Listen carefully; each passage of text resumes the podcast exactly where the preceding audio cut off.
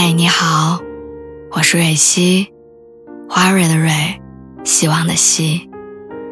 今天你还好吗？无论你在哪儿，无论今天你经历了什么，我的声音都会一直陪着你。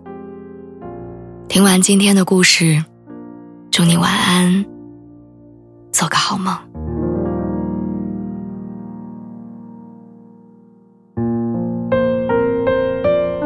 有时候我真的很希望自己的身体里能有一个开关，那个开关可以把共情这件事情关掉。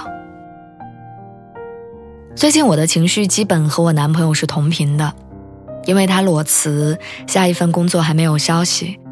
随着时间的拉长，他整个人都进入到了低谷期，特别沮丧。本意是想从过大的工作压力中逃离，结果却掉进了迷茫的漩涡。有一段时间，我每天都会留心他的情绪，经常问他：“你需不需要聊聊？”也会陪他做下一个阶段的人生规划，一起等面试的通知。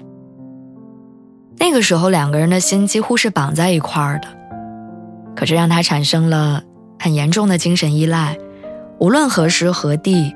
只要感到焦虑，他就想抓住我。起初还好，后来，连我也受到了影响。工作的时候会止不住的琢磨他的事情，无法专注于自己。想找一个机会自己待一会儿，又觉得愧疚。以前下班我都会问今天怎么样，现在甚至不敢开口，怕问了之后又掉进负面的循环。所以，作为共情力比较强的人，我第一次感受到了，过度的共情会演变成消耗。杀死一只知更鸟里说：“你永远也不可能真正的了解一个人，除非你穿上他的鞋子走来走去，站在他的角度思考问题。可当你真正走过他走的路时，你连路过。”都会觉得难过。或许是因为太爱一个人，我们总会试着要跟他感同身受。他在原生家庭里受的伤，你会一边抱着他默默流泪，一边说会好的。他熬夜加班很晚才睡，你会刷着手机等他，只是为了睡前吻着彼此说晚安。他生病，怕传染你。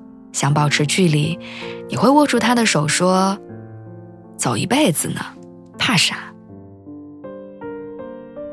舍不得看他失落，不忍心见他失去光彩，于是你倾尽所有的去陪伴、理解、爱，然后忘了自己也是一个鲜活的个体，也会枯萎，也会被掏空，而无法再给的疲惫。